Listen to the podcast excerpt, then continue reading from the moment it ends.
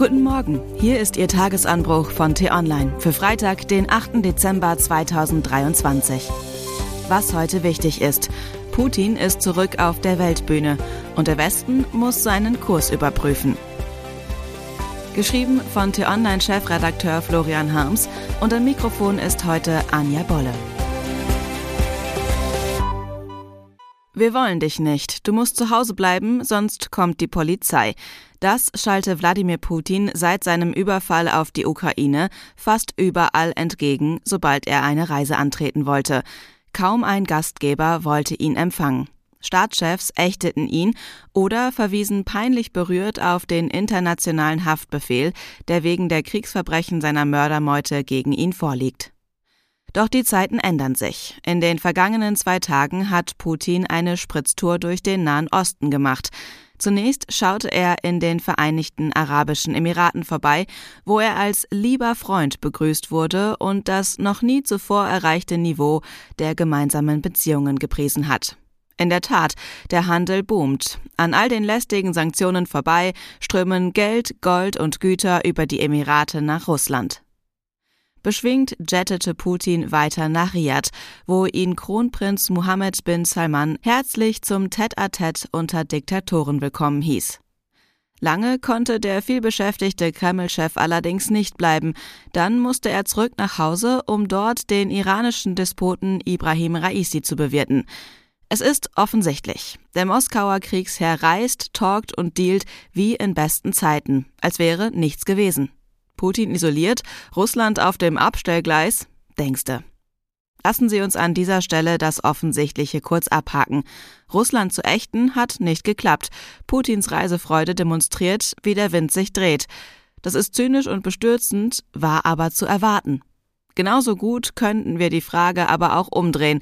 Warum sind die Regierungschefs in Berlin, Paris, London und Washington überhaupt auf die Idee gekommen, dass ihr Plan gelingen könnte? Warum haben Politiker und, wenn wir ehrlich sind, auch viele andere unter uns, die Hoffnung gehegt, den Großteil der Welt auf die Seite der Ukrainer zu ziehen? Die Diskrepanz zwischen Erwartung und Ergebnis legt uns dringend nahe, unsere Annahmen zu hinterfragen. Wir pflegen die Welt in Kategorien einzuteilen. Erstens der Westen, zweitens Russland, drittens China, viertens Sonstige. Diese Sonstigen zeigen uns mittlerweile allerdings, wo der Hammer hängt, Vorbei sind die Zeiten, dass sich der globale Süden als Appendix der Weltgeschichte behandeln lässt. Die meisten Nationen auf Erden finden sich zwischen den Stühlen der konkurrierenden Machtblöcke nicht länger hilflos wieder. Vielmehr haben sie sich dort bestens eingerichtet und zu erstaunlicher Kraft gefunden. Bei jeder Gelegenheit demonstrieren Staaten, die man lange in der B-Liga verortet hat, ihre Stärke und Unabhängigkeit. Ob Habeck oder Lavrov, ob Biden oder Xi, alle werben sie um die Gunst der vermeintlich Kleinen, die ziemlich groß geworden sind. Saudi-Arabien, die Emirate, Indonesien, Indien sowieso. Der Wandel vollzieht sich so rapide, dass man aufpassen muss, nicht mit einem veralteten Weltbild im Kopf herumzuspazieren. Wir erleben den Aufstieg einer vierten Macht, der neuen Blockfreien. Die handeln zwar nicht gemeinsam, aber nach einem gemeinsamen Prinzip, das so lautet, wir suchen unsere Partnerschaften aus wie beim Einkauf im Supermarkt, nämlich nach Geschmack, von Fall zu Fall, je nach Preis und Angebot.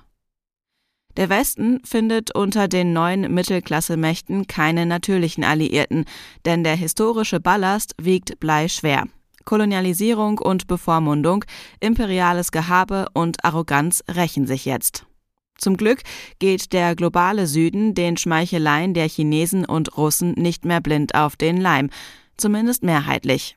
Chinas neue Seidenstraße wird vielerorts mit Misstrauen beäugt, denn man hat seine Erfahrungen gemacht. Und Putins Wagner-Söldner sind manchen Mächtigen zwar zum eigenen Machterhalt willkommen, aber als vertrauenswürdige Botschafter taugen sie nicht. Das eröffnet Chancen, aber nur den Umtriebigen. Aktives Engagement, schnelle und unbürokratische Initiativen. Damit kann der Westen punkten. Oder könnte punkten, wenn die Chinesen und die Russen nicht so oft schneller wären. Wer sich um die Staaten Afrikas und des Nahen Ostens, um Indien, Indonesien und viele andere Länder bemühen will, hat jedenfalls mächtig zu tun. Überall muss man präsent sein, Initiative entwickeln, am Ball bleiben. Sonst ist der Igel vor dem Hasen da. Und wie das ausging, wissen wir. Xi Jinping ist meistens schon angekommen und Putin wieder mächtig im Rennen. Diese Woche konnte man seine Flugroute verfolgen, um zu sehen, wie er uns Haken schlägt. Was heute wichtig ist. Heute beginnt der SPD-Parteitag in Berlin. Überschattet wird er von den schlechten Umfrageergebnissen im neuen ARD-Deutschland-Trend. Die Werte von Olaf Scholz sind im freien Fall. Bemerkenswert ist allerdings, auch der CDU und CSU trauen viele Bürger nicht mehr zu. 2,5 Milliarden Euro sollte der neue Bahnhof Stuttgart 21 kosten, als er 1995 von Bahn, Bund und Land geplant wurde. Jetzt wissen wir, was er wirklich kosten wird. Mindestens 11 Milliarden Euro. Das kommt dabei heraus, wenn Wunschdenken über Logik triumphiert. Im Pariser Prozess um den islamistischen Mord an einem Lehrer vor drei Jahren werden die Urteile erwartet. Sechs Schüler müssen sich vor dem Jugendgericht verantworten, weil sie im Internet gegen den Geschichtslehrer gehetzt hatten, der zum Thema Meinungsfreiheit Mohammed-Karikaturen im Unterricht gezeigt hat. Ein 18-Jähriger hatte den Pädagogen erschossen und enthauptet. Er wurde später von der Polizei erschossen. Das war der T-Online-Tagesanbruch, produziert vom Podcast Radio Detektor FM.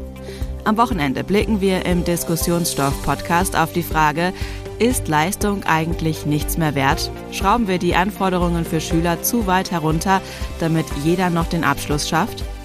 Die Folge gibt es ab heute Nachmittag im Podcast Diskussionsstoff. Vielen Dank fürs Zuhören. Tschüss. Ich wünsche Ihnen einen schönen Tag. Ihr Florian Harms.